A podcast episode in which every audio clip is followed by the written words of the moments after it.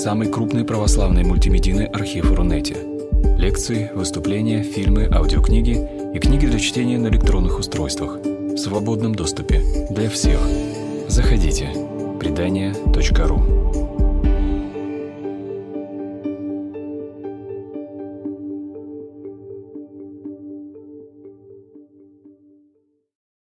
Я, значит, э, поставлен э, в очень затруднительное положение, потому что говорить о современной литургической музыке э, для меня очень странно, тем более, что вообще само словосочетание «литургическая музыка» мне кажется, это нонсенс. Это в свое время Хайдегер говорил, что невозможно говорить о религиозной философии, потому что религиозная философия – это все равно, что круглый квадрат. Вот то же самое можно сказать о литургической музыке. Это какой-то круглый квадрат.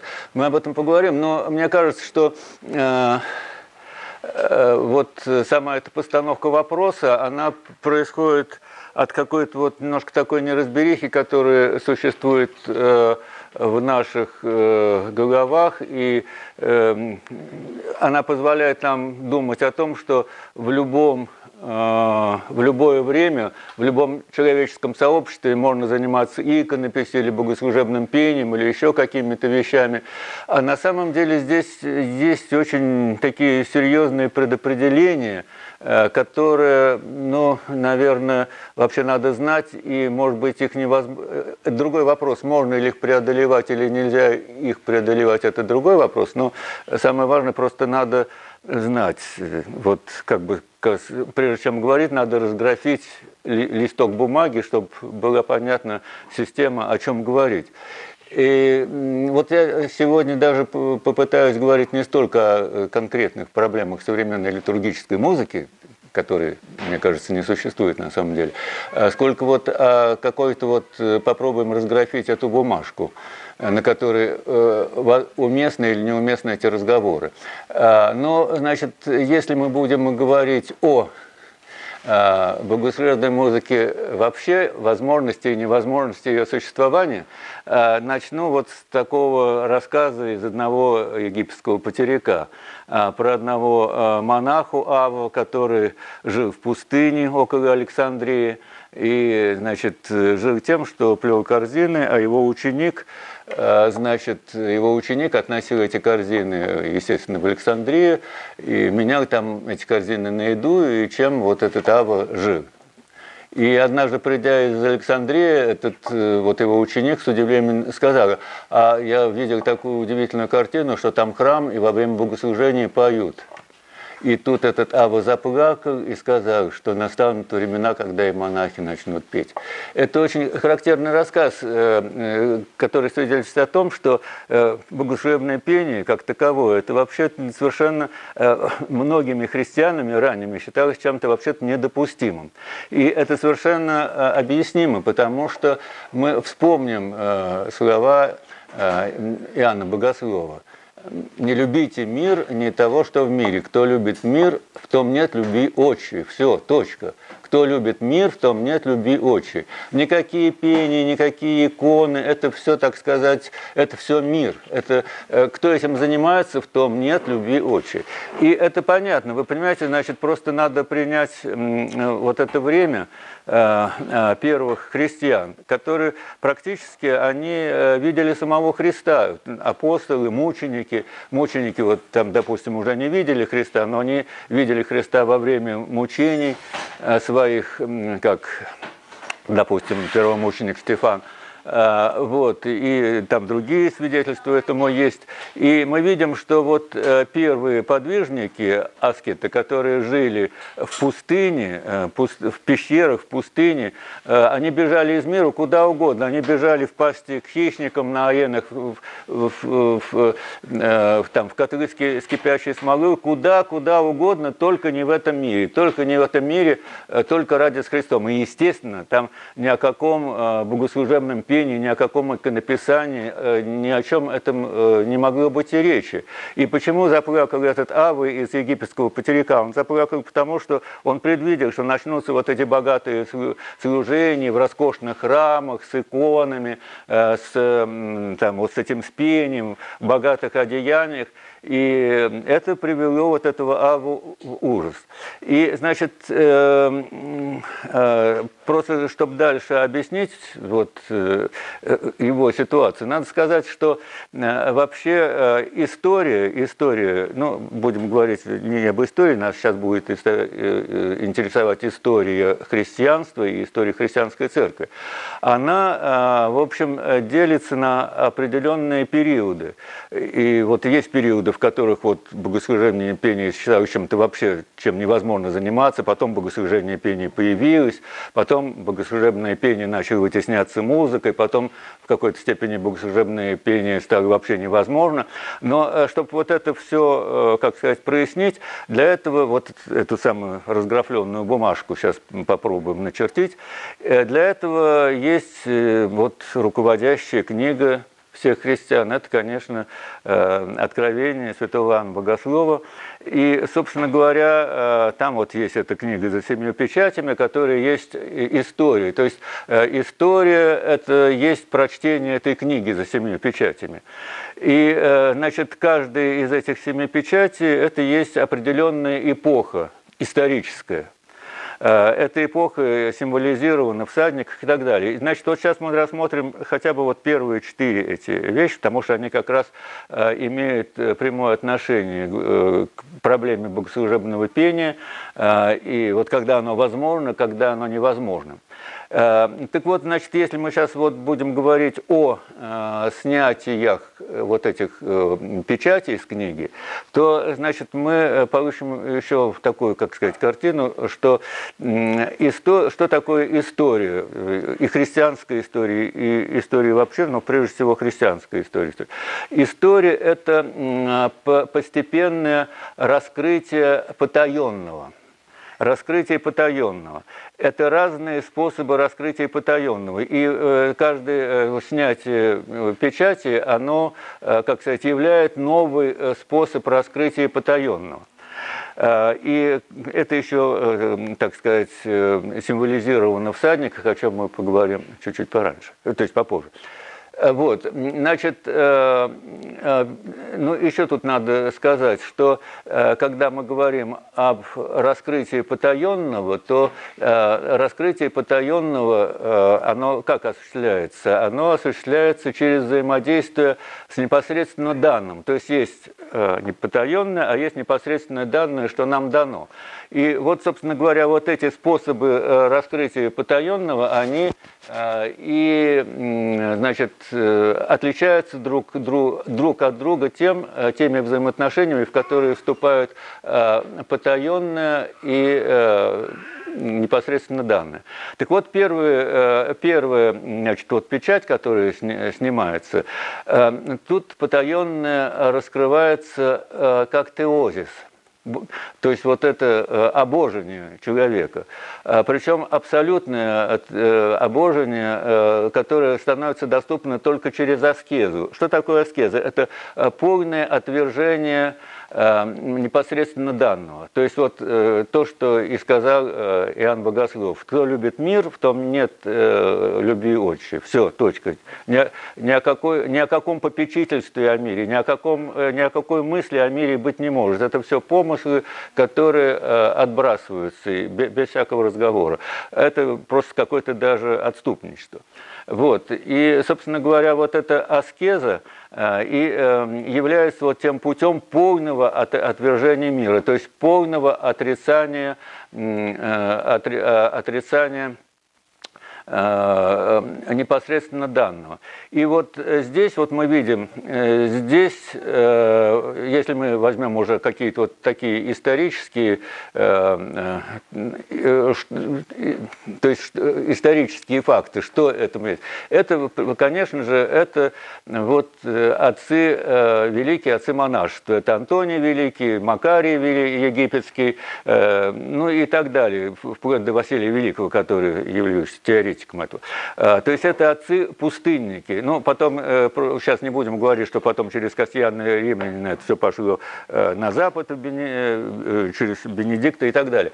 Но во всяком случае, вот это то, что мы сейчас вот имеем в виде этих потеряков, в виде в основном добротолюбия греческого и вот все эти самые своды монашеских правил – и э, ну, мы видим там даже такие примеры, вот сейчас, конечно, они для нас не то что недостижимы, они немыслимы. Да? Э, Мария Египетская, она вообще в жизни э, причащалась один раз в конце жизни. Да, да, вот это высшее э, христианское служение, она не то, что на богослужение не ходила, она э, не причащалась даже. Да? Э, вот, то есть это были люди такого, так сказать, такой близости вот к этой ослепительной истине, что им не надо было никакого посредничества. Вот. И, собственно говоря, вот это снятие первой печати, это символизирует вот этот период христианской истории, когда монах был доминирующей фигурой. Не просто монах, а монах-отшельник, монах-пустынник, столпник. Ну, э, тот человек, который истязает себя вот, ну, самыми, так сказать, кошмарными образами, и только бы, чтобы, так сказать, не иметь ничего общего с миром. А, и, ну, я уже, значит, подтвердил, вот это Иоанн Лествичник, вот если мы будем э, брать эти э, литературные примеры, Ав Дорофей, Добротолюбие и так далее и тому подобное. Э, вот. И, кстати говоря, это, вот это снятие первой печати, эти люди, э, э, люди символизируют первый всадник апокалипсиса, если вы помните, сидящий на белом коне, то есть это белый цвет символизирует священнические одежды. И, собственно говоря, там в апокалипсисе есть очень важная ремарка к этому всаднику, который, когда записывается, значит, записывается описывается, а, он идет его описание, там сказано, что он вышел как победитель, чтобы победить. Речь идет о победе церкви, ведь это же действительно вот в это время э, случилось чудо совершенно, потому что э, христиане были гонимы, они были вне государства, они были изгоями, они были люмпинами и так далее, они были в катакомбах, в пещерах, и вдруг, значит, с Миланским эдиктом христиане становятся, церковь победила, церковь, церковь становится победителем в мире. То есть, э, ну, она могла победить только потому, что сначала а, э, отрясла прах мира со своих ног, бежала от мира без оглядки, вот в эти пещеры, в которые со смолой, в пасти хищникам, куда угодно, только не в этом мире. И этим самым, значит, вот э, э, они победили мир, да. Но э, когда они победили мир, значит, э, э, изменилась немножко конфигурация вот этих двух, взаимо, двух данных, потаенного и, потаенного и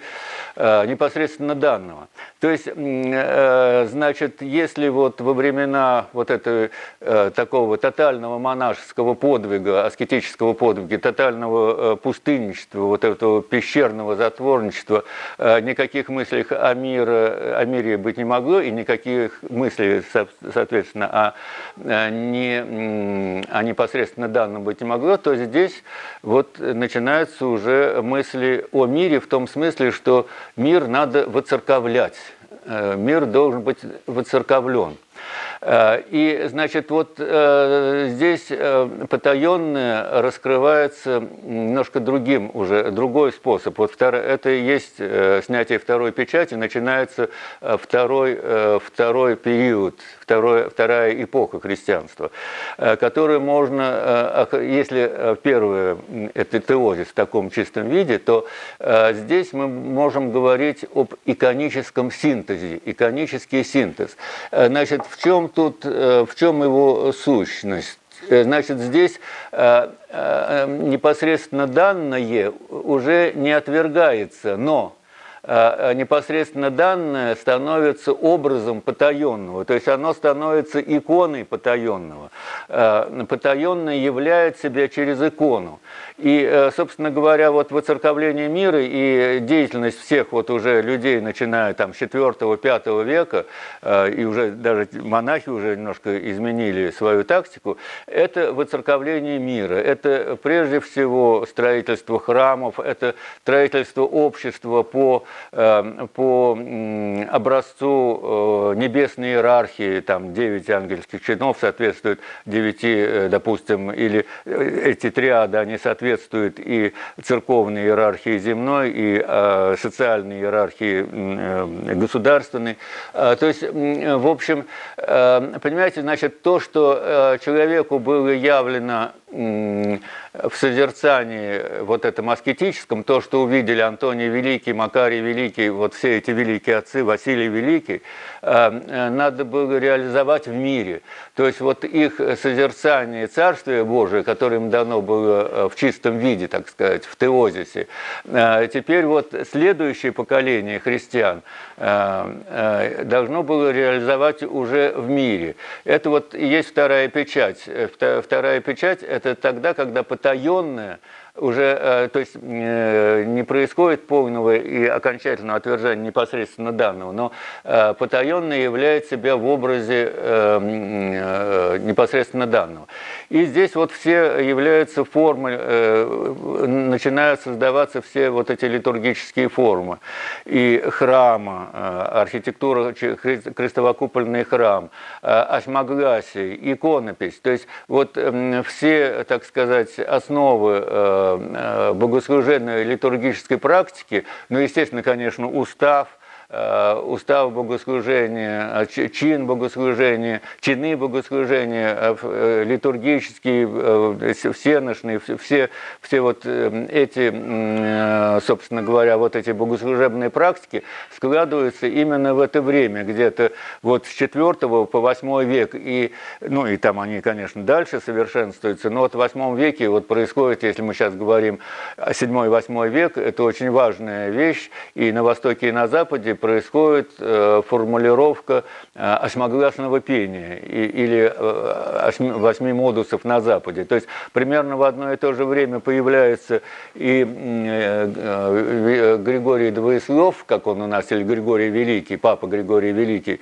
автор, как бы, так сказать, антифонария. И в Восточной церкви это Иоанн Дамаскин, творец Актоих, осьмогласия. То есть вот, собственно говоря, именно вот в этой, так сказать, людей э, второй печати, так сказать, и людей второго, э, второго всадника, именно вот заложены все те основы богослужения, которые вот, ну, до сих пор они, как сказать, уважаются, но не, не всегда уже становятся применимы, не всегда возможны к применению. Но это сейчас другой вопрос, мы об этом поговорим Э, отдельно. Вот. И, э, кстати говоря, здесь очень важно, э, важно отметить, что здесь эм, вот эта фигура, вот этого, ключевая фигура вот этого второго периода, она символизирована, символизирована всаднике на красном коне с мечом в руках. То есть, в принципе, здесь речь идет о э, неком таком э, воинственном персонаже, а именно о короле-императоре. И, в принципе, это время, это время э, православных империй. И э, мы знаем, что здесь тоже это очень важные такие моменты, что вот э, если мы говорим о мироустройстве и воцерковлении мира, то как мир воцерковляется? Через, э, э, через христианскую империю. И здесь вот тоже очень важно, преемственно, что вот, эти, э, вот этот э, э, всадник на, на коне сидящий, на красном коне, э, с мечом в руках, и э, в тексте Апокалипсиса написано, что э, и дан был ему большой меч, этому второму всаднику, да, значит, возникает вопрос, кто ему, да, откуда этот меч, что за меч такой, да? А в принципе, тут надо вспомнить слова Христа, который сказал, не мир я пришел принести на землю, но меч, да? То есть, э, в принципе, это тот самый меч, который Христос принес э, на землю. Но, естественно, тут очень тоже важно сказать, что император и вот этот всадник получает меч не непосредственно из рук Христа, а из рук вот этих самых священнослужителей. И мы знаем, что это, это символически осуществляется во время коронации, когда монарх коронуется церковным иерархом. Собственно говоря, вот это получение императорской власти и есть э, э, получение вот этого меча, э, Христова меча. Вот. И обратите внимание, здесь вот это тоже очень большая разница между двумя людьми, которые заложены в тоже в словах Христа, потому что Христос Пилату говорит, «Царство мое не от мира сего, и так далее. Да? И, собственно говоря, тот завет «Царство мое не от мира сего» – это тот завет, который исполняли э, вот эти мон, э, отцы монах, э, отшельников, монахов, опять-таки Антоний Великий, Макарий Великий, вот, э, вот эти первые э, подвижники. Вот. А э, вот второе, второе вот это раскрытие потаенного, потаенного, э, это уже, значит, вот эти слова «не мир э, принесено меч». То есть, почему мир невозможен на земле? Потому что воцерковление происходит, с уси... оно дается с усилиями. То есть, воцерковление мира – это не, не, как сказать, не, не, не мирный процесс, да? И, в принципе, тут даже обратите внимание на то, что э, очень многие, э, как сказать, даже такие э, дисциплины и отрасли э, деятельности человека, которые не связаны непосредственно с воинским делом, они очень начинают быть похожи на, на воинские какие-то подвиги, да, потому что, вот, допустим, средневековые архитекторы готических соборов, они борются с земным притяжением при помощи контрафорсов, да, это что тоже борьба с земным притяжением. Э, допустим, э, э, великие схоласты тот же Ансельм Кентреберийский, он э, вносит э, антологические доказательства бытия Божия, то есть он завоевывает вот этот профанный, э, мирской, не, не приспособленный к божественным истинам ум, он завоевывает при помощи силлогизма. Его в руках силлогизм превращается в тот же самый Христов меч, которым он воцерковляет вот этот самый профанный, девственный человеческий ум. А, вот, и, значит, если мы будем говорить об богослужебном пении, о, э, о смогасе, мы сейчас, э, я думаю, что мы еще об этом специально поговорим, но это э, имело место только здесь и среди этих людей. А, вот, но, как сказать, история идет своим чередом, снимается третья печать, э, в историю э, начинают входить совсем другие люди, новые люди, новые люди. И здесь э, потаенное начинает раскрываться еще одним неведанным, невиданным до сих пор образом. То есть, значит, если оно прежде раскрывалось как иконический синтез – которые э, ре, реализуют себя в храмах, в иконах, в богослужебном пении, э, которые тоже, собственно говоря, что-то икона, э, богослужебное пение – это звуковая икона ангельского пения. Да? И тут все, в принципе, вот отцы, основатели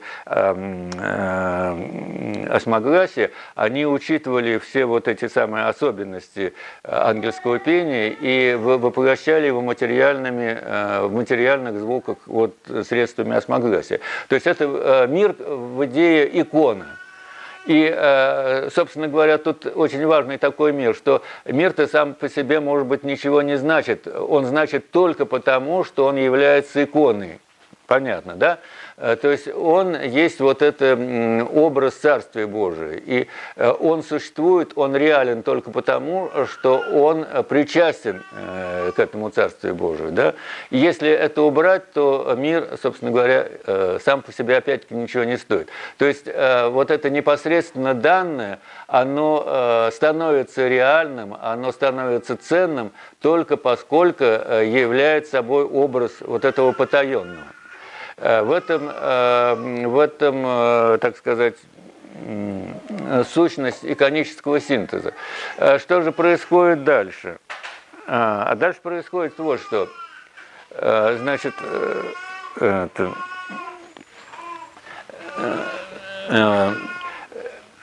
новые соотношения, новые соотношения э, потаенного и э, непосредственно данного. Значит, если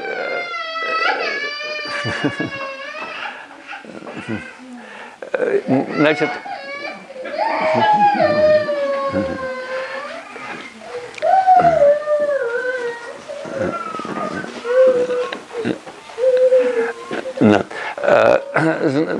Да, значит, э, теперь, э, что, что происходит теперь? Э, теперь происходит то, что непосредственно данные, непосредственные данные – то есть потаенное есть сущность непосредственно данного. То есть не надо никаких вот этих трансцендентальных вещей, не надо никаких икон. А, прекрасные, то есть вот поэзис, поэзис, да, э, это и есть поэзис, поэзис каждой вещи. Вещь прекрасна сама по себе, и не надо никаких отсылок к каким-то трансцендентальным сущностям, к Царству Небесному, к Богу и так далее. Да? Вещь прекрасна сама по себе. Это, э, огрубляя вот, ну, по посыл Ренессанса, начиная с Джота, да, э, то не надо никаких иконографических схем, не надо никаких икон. А, вот. И, значит, если э, там был иконический синтез, то э, здесь мы имеем уже не иконический синтез, а поэзис, то, что называется, э, как такой термин, который был введен, он давно но употреблялся Хайдегером вот именно в этом смысле, как противоположность иконическому синтезу. Естественно, что вот когда появляются люди, так такого рода, и когда появляется э, сознание с таким убеждением, э, все вот эти самые конструкции э, иконического синтеза, они становятся немножко, как сказать, с, их точки зрения притянуты за уши. Поэтому, значит, тут что происходит? Взлом иконографии, всех иконографических схем. Но это очень хорошо можно продемонстрировать на, на, как сказать, на, на примере, наверное, живописи. Но если тут есть вот музыкально, как сказать, исторически образованные люди, то э, в музыке это тоже очень э, хорошо э, можно продемонстрировать на примере судьбы Кантус Фирмуса. Да? То есть, давайте спросим, кто не знает, что такое Кантус Фирмус? Да? Ну, я сейчас в двух словах объясню такую вещь. Это можно э, тогда чуть-чуть отвлечемся, чтобы сказать, что это такое все-таки. Да? Вот представьте себе, что вот существует эта осьмогласие, да, вот, которая выдумана, э, то есть придумана тем же Григорием Двоесловом или Григорием Великим, как он в западной традиции начинает, называется, и Иоанном Дамаскиным. Это строгое одноголосие. Это система напевов, которая рассчитана на весь год, и вот эта система система поется э, весь год, но это одноголосная система. И э, э, вот со временем, когда поэзис начинает, как сказать, заявлять свои претензии и чуть-чуть вытеснять, сначала чуть-чуть, а потом все более и более заметно вытеснять иконический синтез, это в музыке проявляется так, что к этому вот напеву каноническому напеву, к литургическому каноническому напеву, который только и может быть да, в церкви, начинает прибавляться сначала голос, робко, второй голос, да, а Потом э, этот голос, он начинает занимать все большее место. Каким образом он начинает занимать все большее место? Потому что если раньше этот голос э, ну, против ноты Э, одной ноты, значит, канонического, литургического напева была одна нота присочиненного голоса, со временем э, там начали появляться две, три, пять, десять нот, и в конце концов на одну звучащую ноту канонического литургического напева начали появляться там целые такие рулады, да, которые практически уже задавливали этот самый э, литургический напев. Вот. А потом, значит, уже появлялись такие такие композиции, в которых практически этот голос нельзя было услышать. Он присутствует там, он, вот это и называлось кантус фирмус. Кантус фирмус – это тот литургический напев, который еще остался внутри полифонической композиторской ткани. Здесь примерно, вот, наверное, такая, как сказать, ситуация, если мы возьмем биологию, то поведение кукушки, да, Э, кукушка подсаживает своего кукушонка э, в чужое гнездо, и этот кукушонок, э, значит, постепенно выкидывает родных этих птенцов и остается один. Вот то же самое произошло примерно вот с этим напевом, да, то есть сначала к этому литургическому напеву был подсажен этот композиторский голос – Постепенно этот голос стал расширяться, расширяться, к нему еще один э, голос прибавилось, композиторский еще. И в конце концов вот этот кантус фирмус э, был просто... Вы... Сначала он просто перестал быть как следует э, слышим, да? Он как бы еще присутствуя, присутствуя в этом литургическом произведении, он уже практически перестал, как сказать, Потом эти литургические каноны, литургические напевы начали э, заменяться светскими песнями. Огромное количество. Ле Мармель, Стиляф Паль, там Фортуна Диспирата, Малер Мебат. Это э, популярные э, народные песни, которые начали использоваться э, в качестве кантус пирмуса. Вот. Э, ну, короче говоря, значит, вот здесь и э, зародилось в конечном итоге, я сейчас очень, естественно, э, все это более чем галопом по Европам, очень сокращенно, но именно здесь вот и зародилось то, что вот мы сейчас э, в теме было заявлено как литургическая музыка, да, Э, литургическая музыка – это то, что вообще-то э, изначально, э, как говорится, к церковному напеву имеет очень уже опосредованное значение. Да? Но, тем не менее, практика и католическая, и потом и протестантская, она эти вещи все более и более закрепляла. И вот это последование каноническому литургическому напеву одноголосному, оно осталось только там, где значит, были привержены э, традиции Византии, и в очень немногих, э, как сказать, э, областях Запада. Ну, там, кстати, вот в Папской капелле долго еще продолжалось ну, э, строгое григорианское пение. В целом ряде монастырей, вот очень знаменитые до сих пор записи самого э, Монсеррата. И есть целый ряд вот этих самых монастырей, где, э, конечно же, Э, вот эта традиция церковного, действительно богослужебного пения, она хранилась, сохранялась, и даже вот дошла до 20 века, есть еще такие э, очишки, где э, поется действительно настоящая григорианика. Вот, но это уже даже не анклавы какие-то, а это геты, скорее можно назвать, резервации, где э, эта традиция сохраняется. А в принципе, конечно, богослужебная литургическая музыка, она полностью и целиком вот заняла э, значит, вот э, место место богослужебного пения. Но здесь опять-таки надо сказать, значит, заметить такую вещь. Здесь вот, может быть, об этом можно было и раньше сказать, но здесь это как раз, может быть, даже уместнее. Разница между богослужением, богослужебным пением между богослужебным пением и, э, э, что называется, литургической музыкой, да какой угодно, музыкой просто, да, музыка может быть литургическая, может быть танцевальная, э, там может быть застольная, может быть похоронная, но любом, может быть литургическая, но в любом случае это музыка, да, то есть это то, что, значит, рождается не от иконического синтеза, а от поэзиса. Э, вот, но, значит, все-таки, если мы более практически скажем, в чем разница между богослужебным пением и э, музыкой, да? Э, разница будет заключаться в том, что богослужебное пение – это все же это аскетическая дисциплина, это не искусство. очень важно, что богослужебное пение, то же самое, значит, и григорианик, то же самое осьмогласное пение, это не искусство, это аскетическая дисциплина. Вот. А музыкой и, э, значит, соответственно, и литургическая музыка это, это искусство, которое допущено в церковь. И мы видим, что вот это в эпоху Ренессанса вот это и случилось, что э, э, в церковь было допущено, было допущено искусство. Оно было допущено и в, в изобразительном искусстве. Мы видим, что уже там вот начиная с Джота, мы видим уже с, с, с осидских базилик и с базилик базилики Арена.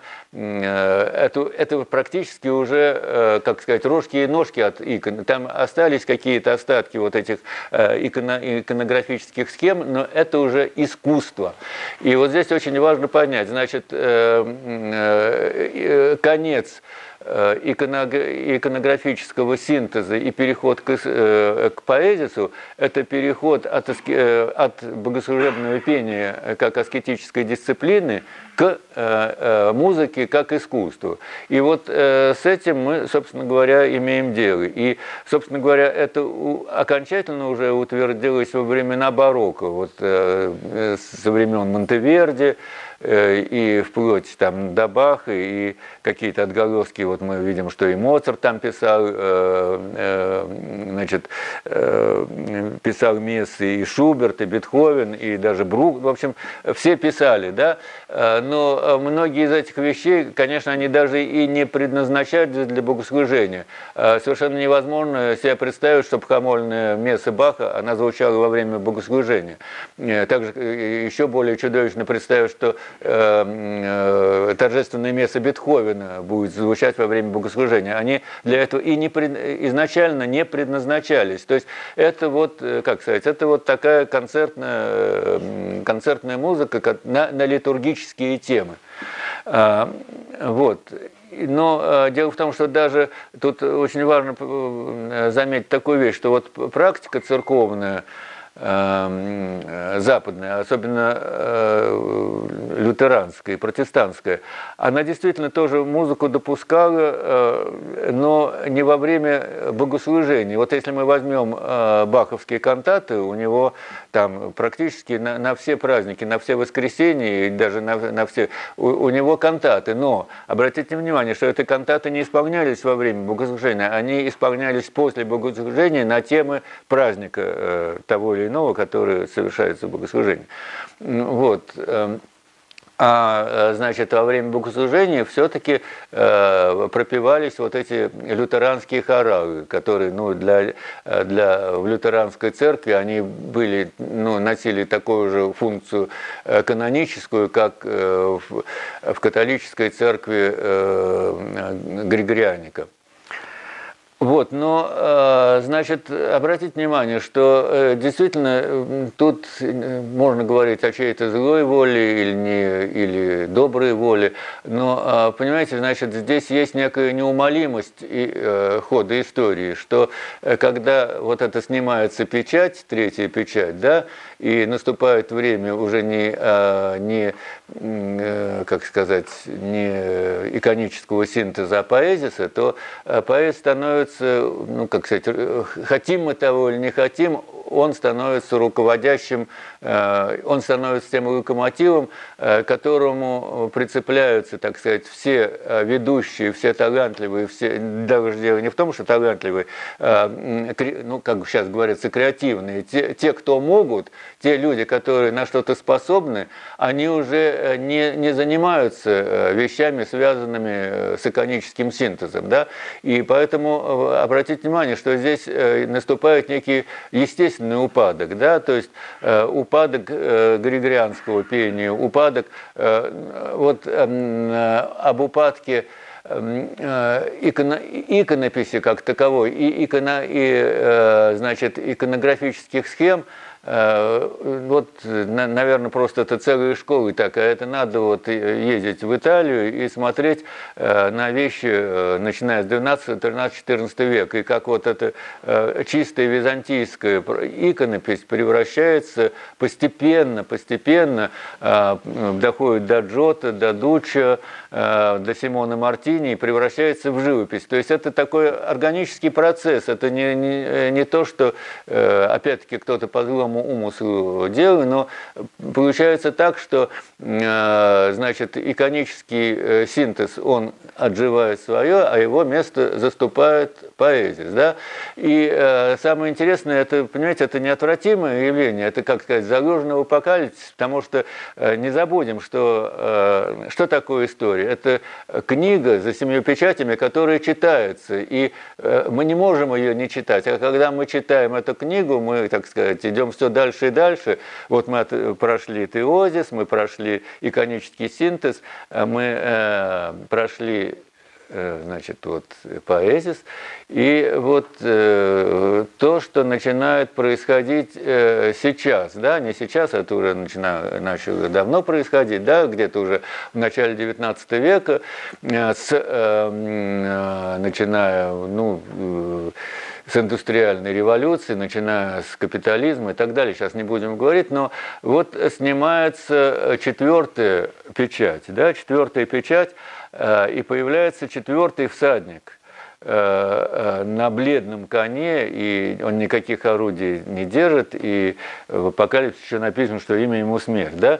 То есть это всадник и эта печать олицетворяет новый тип человека. Вот мы живем в это время, когда эти люди, и мы, может, сами являемся, не являемся, но Э, мы они, в общем, хотим мы того или не хотим. Значит, здесь э, потаенное раскрывается новый, э, как сказать, новый способ раскрытия потаенного, причем совершенно такой парадоксальный. Это раскрытие потаенного, когда потаенное становится тождественно Э, непосредственно данному. Вообще-то это кошмар такой, да? Как, как потаенное может стать тождественно непосредственно данному. А, так что потаенное как таковое перестает существовать потаенное перестает существовать. И, э, собственно говоря, вот э, э, мы люди, так сказать, и позднего капитализма, это эпоха потребления, сейчас не будем там говорить, это вот все это есть. Причем вы понимаете, что ведь потаенное, как сказать, оно искореняется, как сказать, совершенно э, тотально. Да? Э, ведь просто совершенно не случайно. Вот, допустим, те гонения, которые, которые совершались на церковь после Октябрьской революции, да? Тут э, это уже следующая, это пятая печать, да, но я э, ее э, не могу ее миновать, потому что, значит, она открывает кое-какие вещи, да, в раскрытии потаенного. Ведь вот эти гонения, которые были после революции, естественно, они касались не только крестьян, да, этим же гонениям подвергалось и ислам, и иудаизм, и буддизм, и не только это, шаманы Сибири поголовно были уничтожены, шаманы Кольского полуострова почти что все были уничтожены. А, но это не ограничивалось одним э, Советским Союзом. Смотрите, э, э, оккупация Тибета Китаем – больше э, миллиона буддийских монахов уничтожено. Э, возьмите э, Кампучи эпохи красных хмеров. Буддийские монахи поголовно уничтожаются. То есть уничтожаются люди, значит, так или иначе связанные с отправлением разных религиозных культов. Да? Это очень важный такой, такой момент, потому что что делают эти люди? Эти люди так или иначе, они осуществляют связь между, живую связь между живыми и мертвыми, да, то есть они совершают какие-то, каждый в своей конфессии, они разные вещи делают, да, но здесь обрывается связь между живыми и мертвыми, то есть обрывается последняя связь вот э, с потаенным, потому что все-таки мир мертвых это тоже потаенный, но мы знаем, что он как бы, он потаенный, но он существует, он потаенно, но он реален. А так, когда происходит уничтожение людей, которые, так сказать, поставлены осуществлять вот эту э, профессионально, так скажем, да, культовую связь, то здесь, э, значит, не, не остается никаких мест для явления потаенного. То есть э, э потаенное, э, э, непосредственно данные полностью вытесняют потаенное. Обратите внимание, это полная э, противоположность тому, что происходило в, теозисе и в аскезе. Да? Э, то есть, значит, если аскеза – это полное отвержение потаен, э, это полное отвержение непосредственно данного ради лицезрения э, потаенного в чистом виде, то здесь полное отвержение потаенного, чтобы отдаваться непосредственно данному. И здесь тоже, значит, получается совершенно не, неспроста Э, слова Ницше о смерти Бога. Бог умер, да? Э, Бог умер, э, тоже ведь это надо понимать, слова как, да? То есть Бог умер – это не отвержение того, что Бога нет. Речь говорится о том, что Бог есть, но сейчас Он как для человека умер. Это как говорится, знаете, когда люди ссорятся, ну, считай, что я для тебя умер, не обращайся больше ко мне, да? Я все равно существую, но ты ко мне не обращайся. Вот, и, значит, что, что происходит Э, что происходит э, вот, с людьми, которые так или иначе живут э, в таком мире. Да? И э, этот мир определяется вот этими людьми.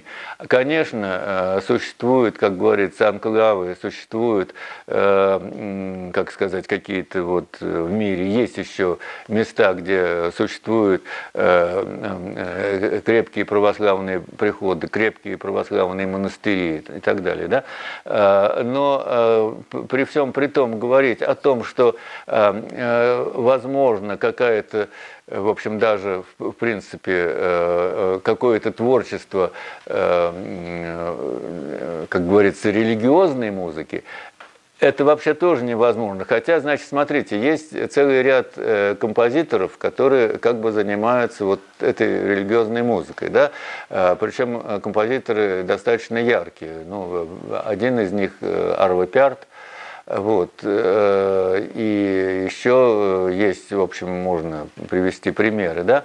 Э, вот. Но, кстати говоря, тут надо тоже заметить, это немножко другой, другой аспект разговора, но это люди определенного тоже поколения.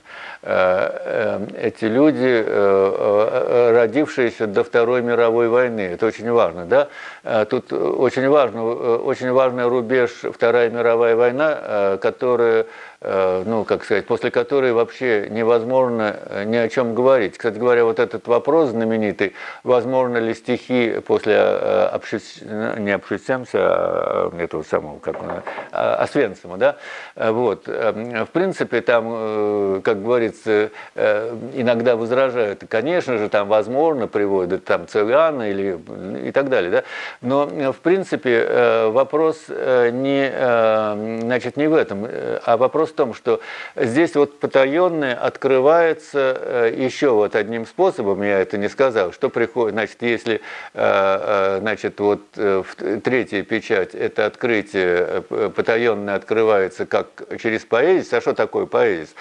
Поэзис – это потаенное кроется в каждой вещи, да? каждая вещь прекрасна. Собственно говоря, в чем, в чем, значит, в чем роль Э, в чем назначение художнику? Увидеть прекрасное, увидеть в каждой вещи ее сущность. Даже, может, не прекрасную, может, безобразную. Да? Э, но э, художник видит сущность каждой вещи, и вещь ценна сама по себе.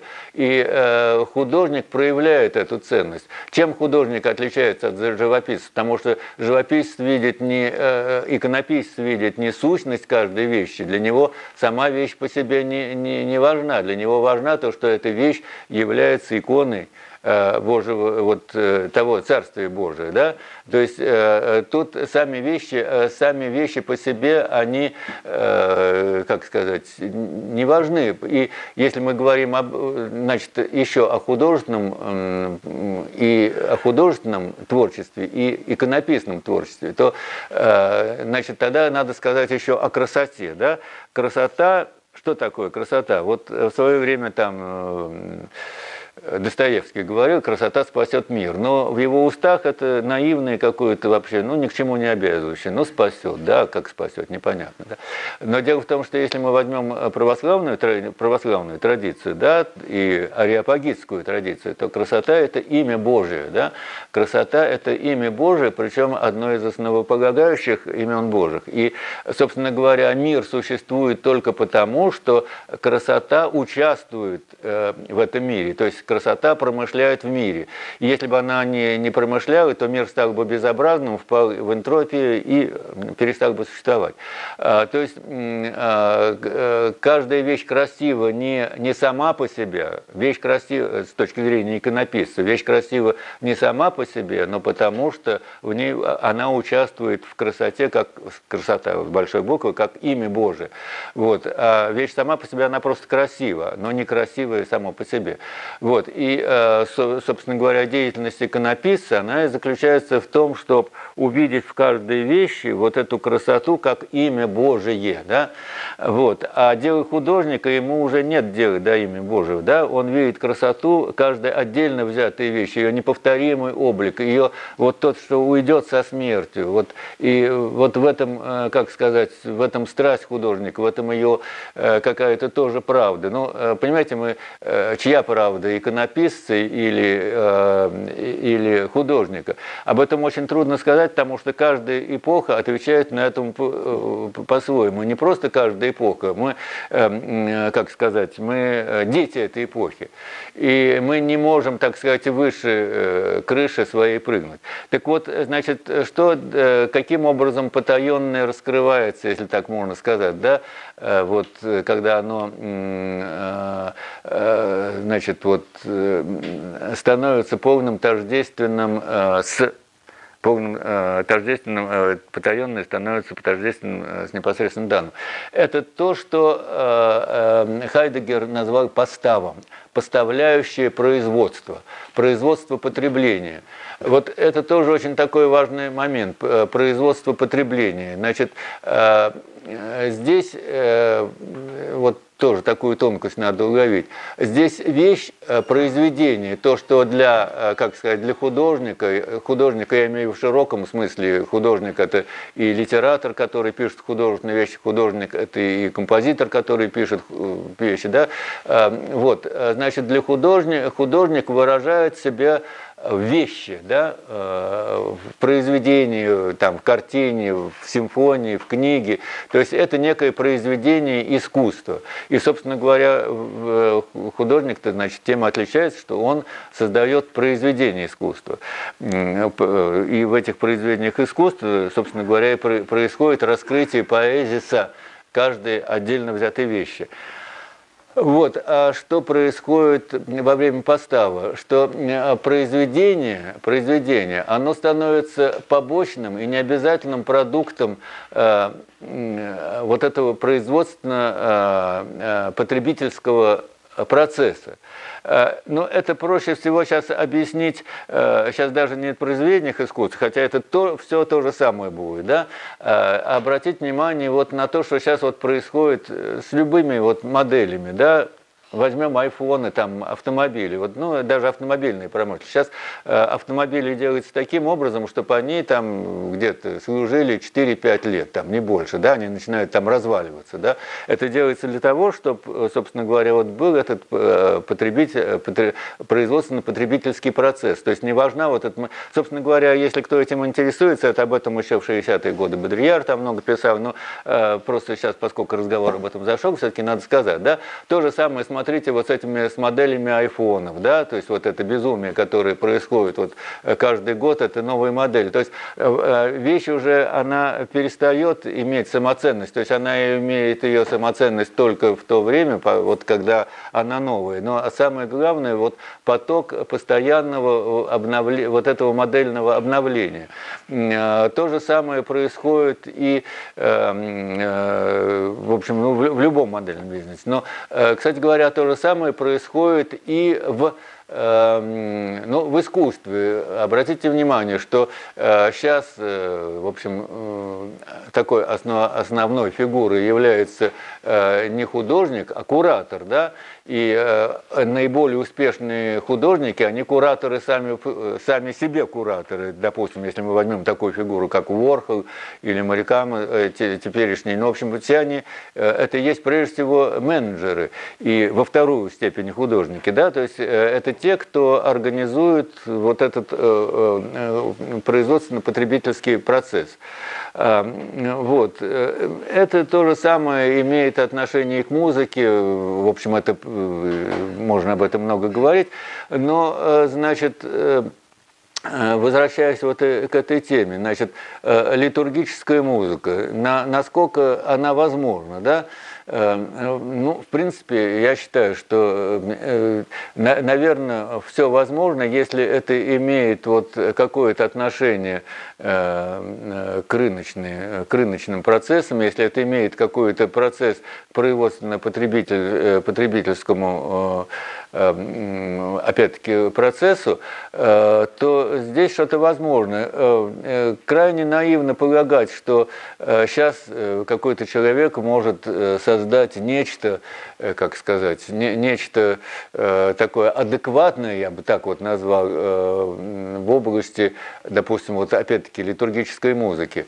Э, и почему? Потому что ведь вот когда мы говорим об этих вот снятиях э, печатях, печатей, и когда мы говорим о разных, э, о разных, о разных вот э, эпохах, э, то, значит, здесь э, Э, вот что надо сказать. Ведь человек не сам по себе вот вдруг задумает, да-ка я что-то напишу, или сейчас икону напишу, или сейчас вот напишу симфонию, или еще что-то напишу. Но существуют некие запросы, причем запросы очень много уровней. Запросы антропологические, кстати, очень важно, да, потому что вот антропологическая среда, вот каждая из этих четырех эпох, она, э, э, как сказать, она являет себя в определенном доминировании определенных людей людей. Значит, доминирует какая-то определенная э, среда, среди которых очень трудно, э, невозможно попереть э, против них. Да? Существует какой-то космический запрос, существует божественный запрос. И э, э, всегда будет прав тот, кто, собственно говоря, э, следует вот этим запросам. И э, тот, кто идет наперекор этим запросам, ну, наверное, э, он чего-то может достичь, но, во всяком случае, никакого резонанса, никакого, собственно говоря, вот, эм, общественного результата, э, во всяком случае, я не вижу, кто бы делал нечто противоположное и достигал, неч, э, достигал каких-то практических результатов. Поэтому не надо говорить, наверное, о тупике, просто надо говорить, что в каждое время совершается то, что должно совершаться.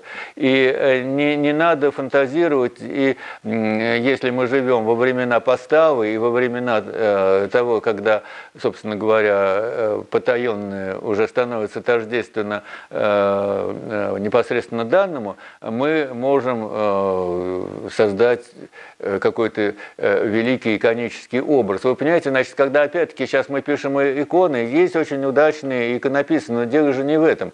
Вы понимаете, значит, когда э, вот действительно было время, икони, эпоха иконического синтеза, вы понимаете, ведь это же создавались, э, э, как вам сказать, иконный комплекс. Ведь иконой был все, иконой был храм иконой был город. Э, вот э, почитайте, я не знаю, того же, э, есть масса книг о иконографических схемах градостроительства, о иконографических схемах храма, да, то есть человек жил внутри иконы. Икона это не то, что вот на даче, это, конечно, икона. То есть мы в лучшем случае сейчас можем вот эту икону кто-то хорошо сделать, пометуя, ссылаясь на какие-то хорошие, так сказать, традиции. И если человек талантливый, он может может все это воспроизвести, но не более того. То есть мы уже больше не живем в иконном мире, мы даже не живем во время поэзиса, да?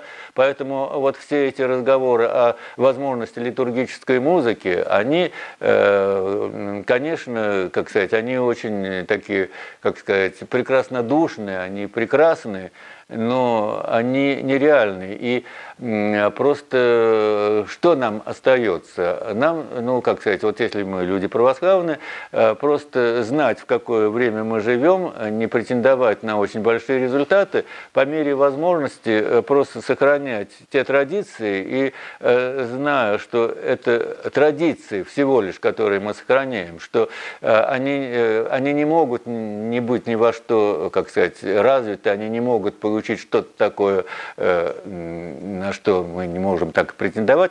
Просто, наверное, надо быть, ну, как сказать, э, смиренными. И э, смиренными и понимать хорошо условия того время, в которое мы живем. Вот на этом, наверное, я как бы кончу, да, если есть какие-нибудь.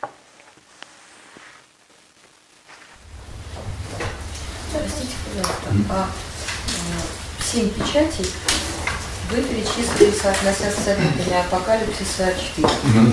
А нет, ну это просто не имеет к теме нашего разговора, но я могу так сказать, да. Э, потому что нет, ну если вас интересует, да, остальные семь печатей, да, э, но из, из, да, история – это книга с семью печатями, да. Вот, значит, э, первые четыре печати – это вот явление, значит, вот этих четырех человеческих типов, да, и четырех, значит, четырех возможностей, четырех способов открытия потаенного, да.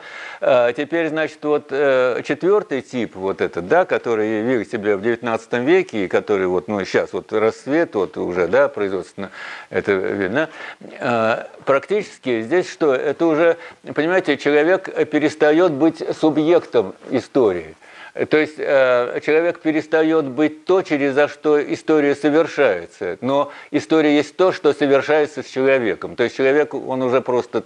И что совершается с человеком? Если действительно, вот обратите внимание, что, э, допустим, человек шел на аскетические подвиги, потом он строил э, грандиозные храмы, потом он создавал великие произведения искусства или совершал, значит, какие-то великие научные открытия, создавал философские системы, ко всему этому человек прилагал очень большие усилия. То есть человек участвовал в истории. Да?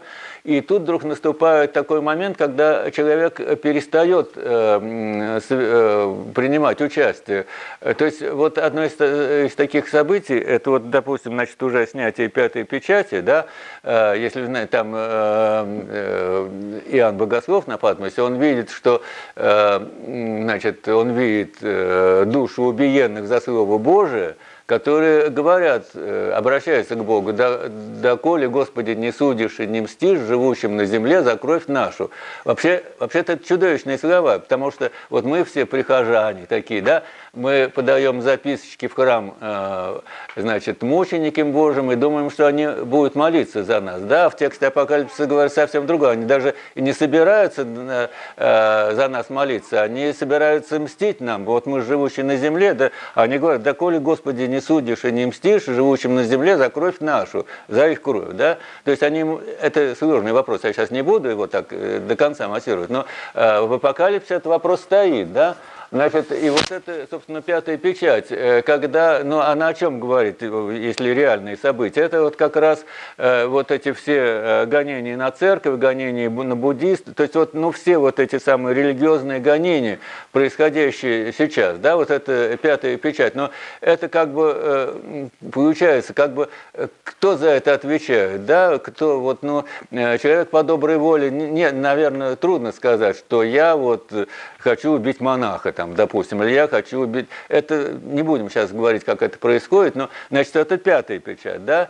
А шестая э, печать совсем э, э, интересная получается, что человек вообще единственные исторические события – это стихийные бедствия. Все, природа вот является. Никаких, понимаете, исторические события перестают быть вот теми историческими событиями, политическими, там еще какими-то, потому что то, что на Украине происходит или еще где-то, это никакого отношения уже к политическим событием не имеет. Это просто симулякр истории. А настоящее событие – это вот это торнадо, это вот землетрясение, это вот э, это разные вот те катастрофы, которые происходят. Вот это действительно исторические события. Да?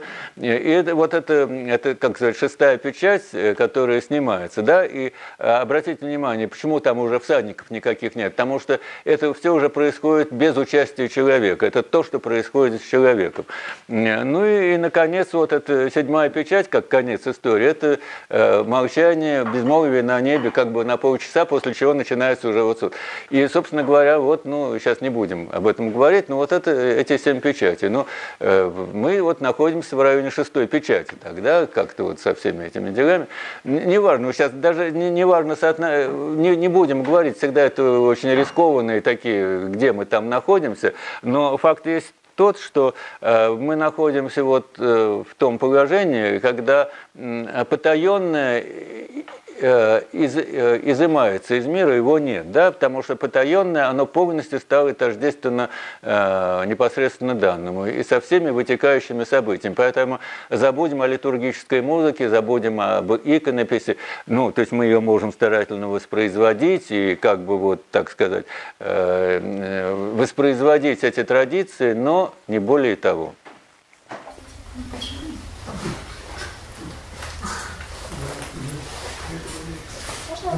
Вот, вот, вот у нас один художник э, при, при, приходил э, как-то нам в галерею Артерия, и вот он, вот он вот такое замечание у него было, то есть он э, ходил в Третьяковку и смотрел на Троицу, и это его будоражило и трогало все время.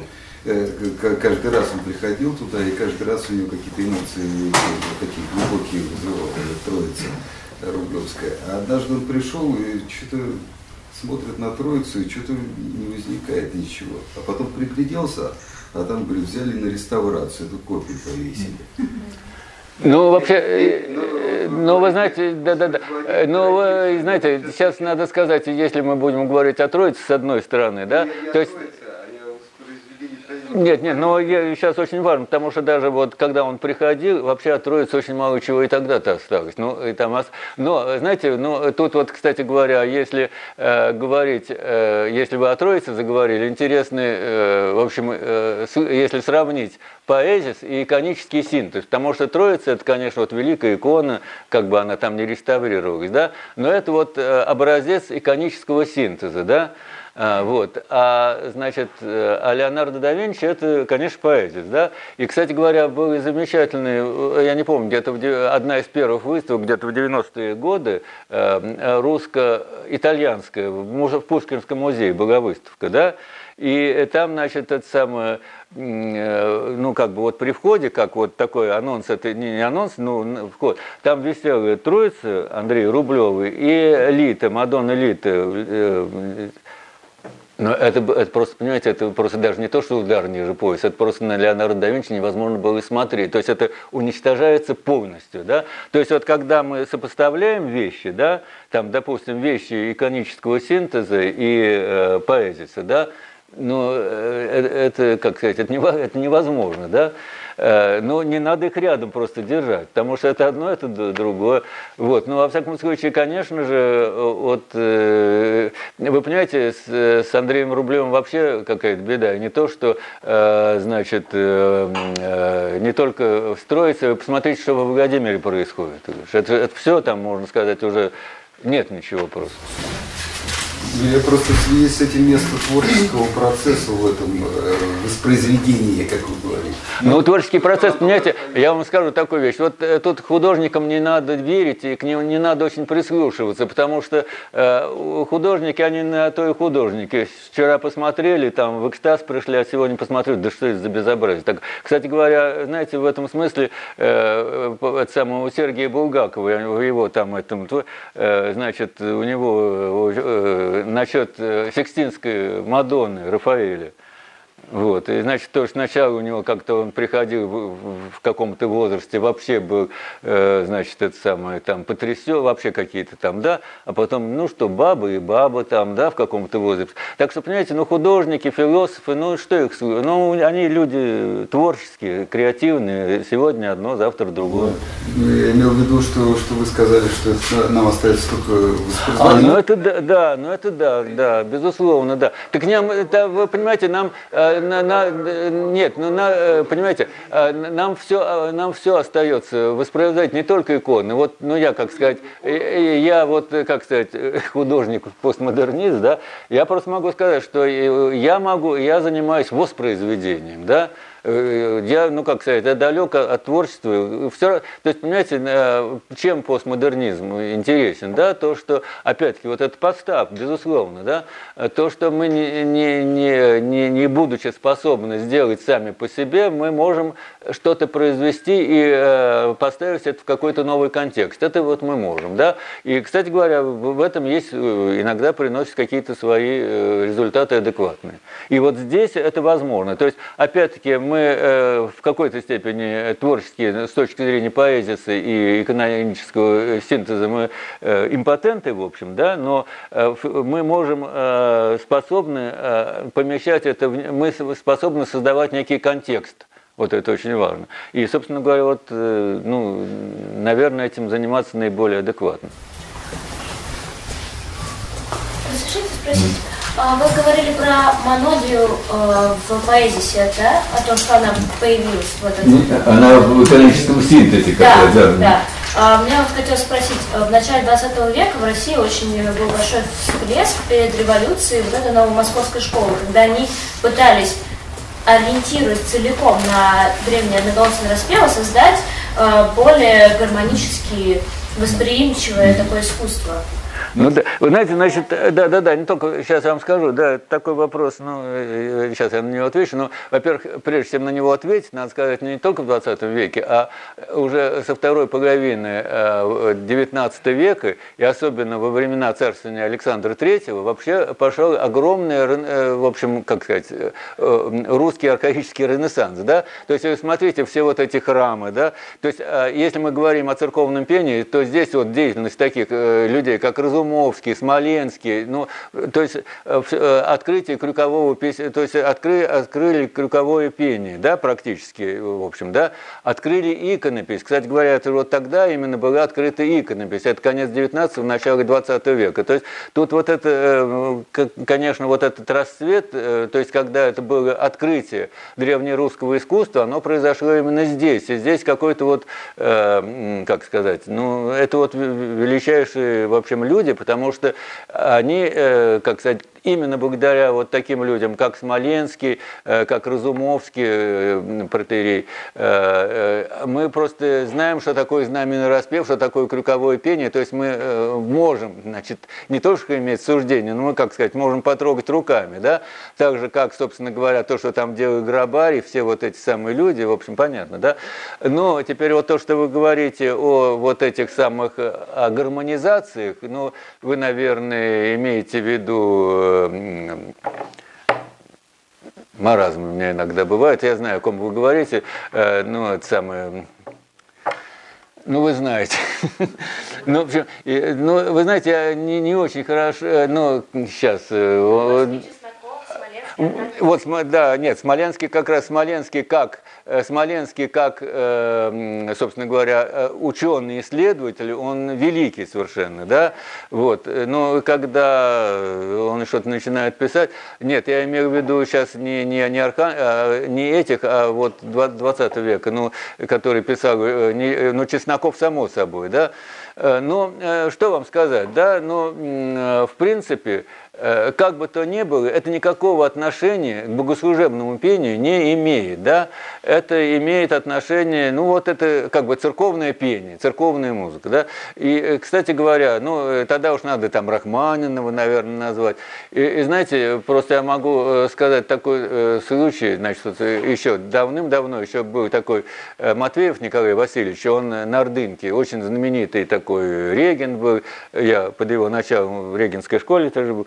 И, и, значит, он каждый год давал, значит, это самое, ну, давал, так скажем, да, давал, э, значит, э, всеночную Рахманинова пели в храме. Это действительно было всеночная Рахманинова, и вообще вся туда интеллигенция ходила. Я-то вообще не ходил, но, значит, уже будучи его подчиненным, я пошел на эту всеночную Рахманинова. И вы знаете, это вообще вот ничего более чудовищного. Не...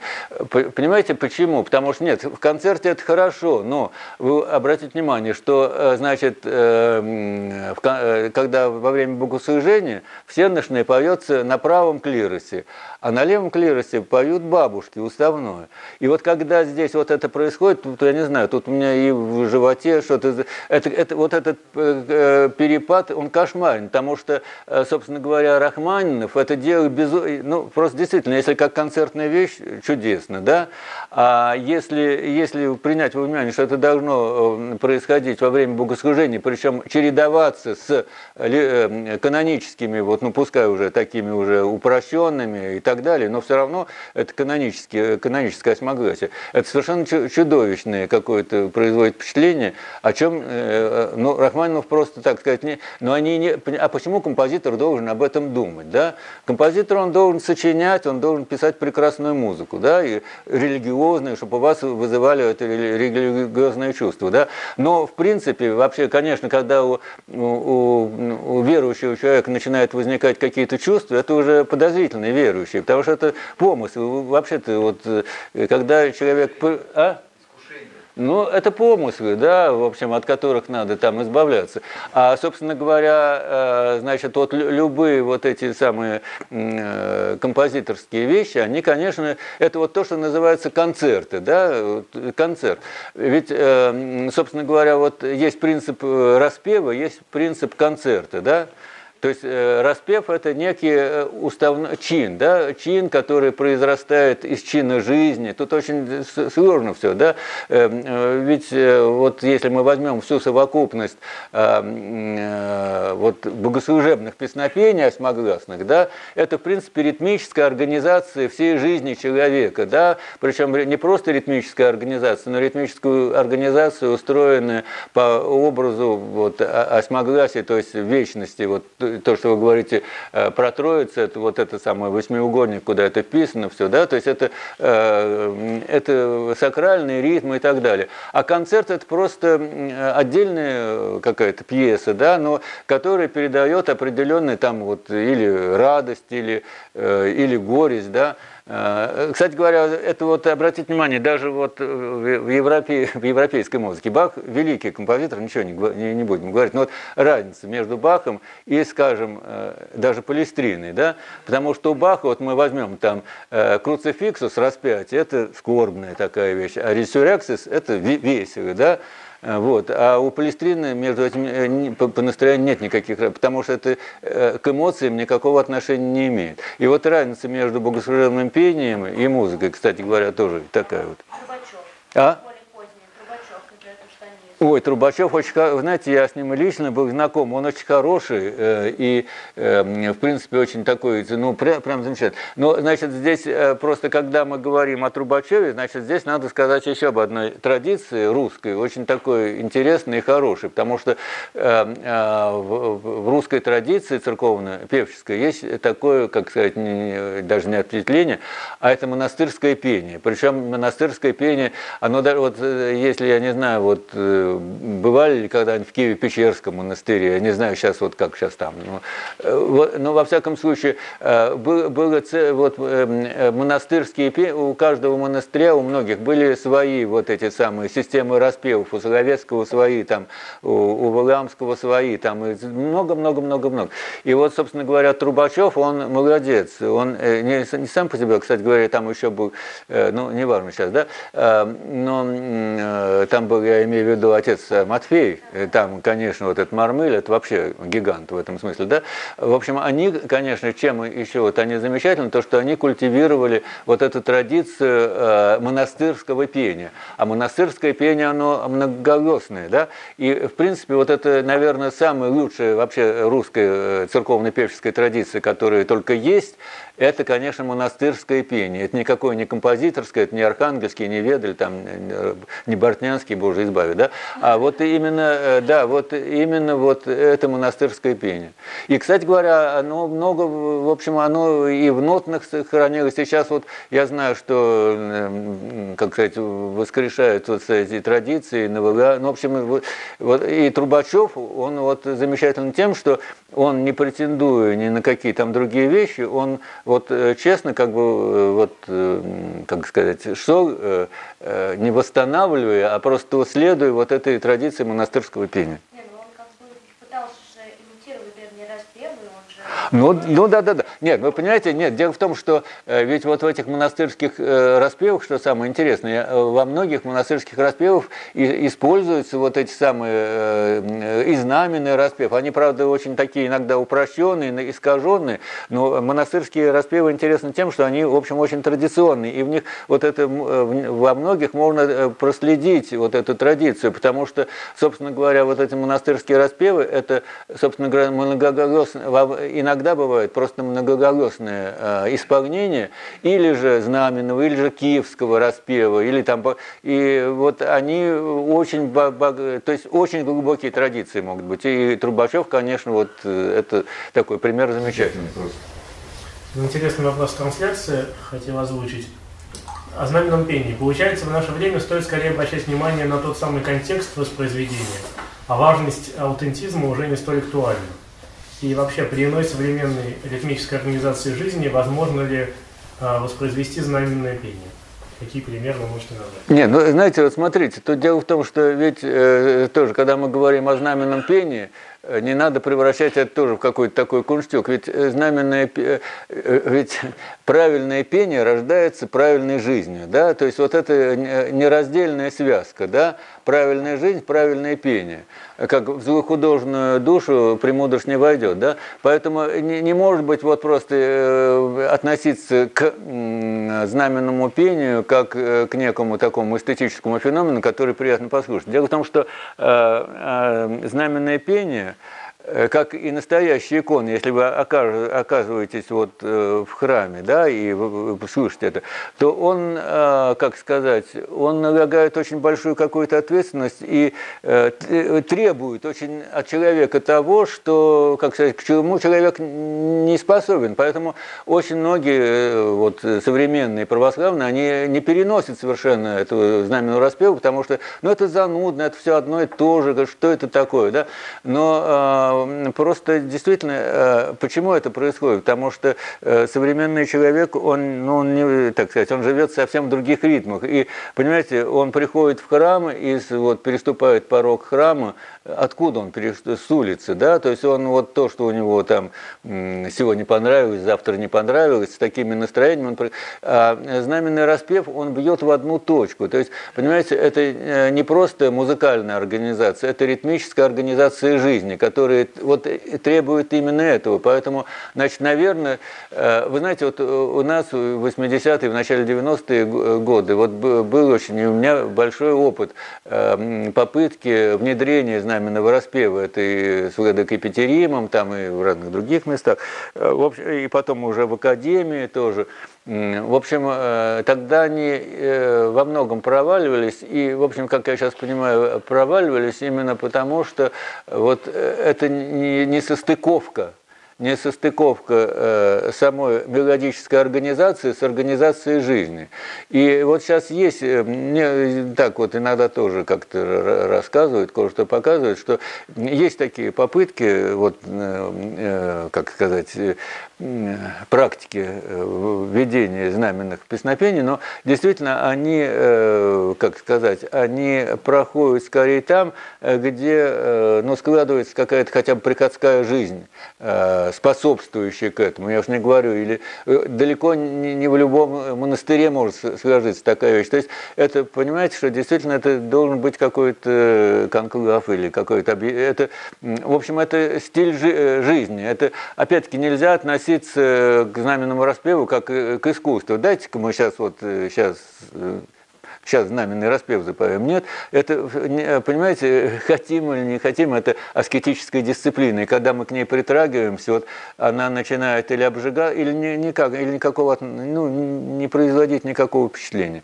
И вот только вот с таким пониманием, наверное, можно заниматься. Э, ни в коем случае нельзя думать, что э, может наступить какое-то возрождение там, знаменного пения или там правильной иконописи. И один из подвижников, э, когда вот мы этим занимались, говорит, ну чего вы грешите, вы что, вот, не знаете старческого предания, а вы знаете, когда знаменным распевом и вот при иконных уставных запоют, вот когда Антихрист будет там вот, где он будет, вот он будет служить знаменным распевом со всеми этими иконами. И, в общем, поэтому тут есть вот такие моменты, э, но, э, тем не менее, мы должны делать каждый, как сказать, выполнять смиренно свое призвание, отдавая себе отчет, в какое время мы живем. Ну, как правило, знаем распев практикуется в храмах, где э, используется старый чин богослужения. Либо, ну, и в связи с этим связано с тем, что тексты дореформены. Вы разделяете мнение, что, что это слушать? Вот, ну вы сейчас просто понимаете, вы сейчас вот э, это тут, э, понимаете, это же безгр... Э, это, понимаете, это безграничная тема, потому что, вы понимаете, я сейчас вам скажу такую вещь, вот когда мы в 80-е годы этим занимались, значит, занимались, вот, приходилось сталкиваться с дореформенными текстами, это вот мы под руководством Гадыки Петерима делали, да, и ну вот, ну, как сказать, православные могут заткнуть уши, но иногда там приходишь, приходили в ужас, потому что порча текстов, вот э, никонианская порча текстов, она удручающая, да, она удручающая, и поэтому, понимаете, что мы говорим о, э, значит, о э, каком-то правильном пении, когда вот те тексты, которые пропиваются, они вызывают очень много вопросов вообще, да, и потом уже возникают такие вопросы, как вот эти тексты могут состыковать, вот эти никонианские армянские тексты, они, да, нет, ну попы, да, ну, да, ну это вот... Совершенно, да, да, да, да. Вот, ну, понимаете, значит, э, как говорится, ничего случайного не бывает, ведь, понимаете, ведь тоже вот, это же не какой-то, э, там, можно сказать, что злокозненная Никон, злокозненная реформа, но, понимаете, все происходит, э, как происходит, какой-то вот в этом тоже промысел есть, просто, ну, вот это надо понимать, да, и когда мы говорим о восстановлении, возрождении, мы понимаем, что мы, что возрождаем и как возрождаем, возрождаем, да? Ведь э, возрождать надо, ну, как говорится, начинать с себя, это с, с образа своей жизни, да?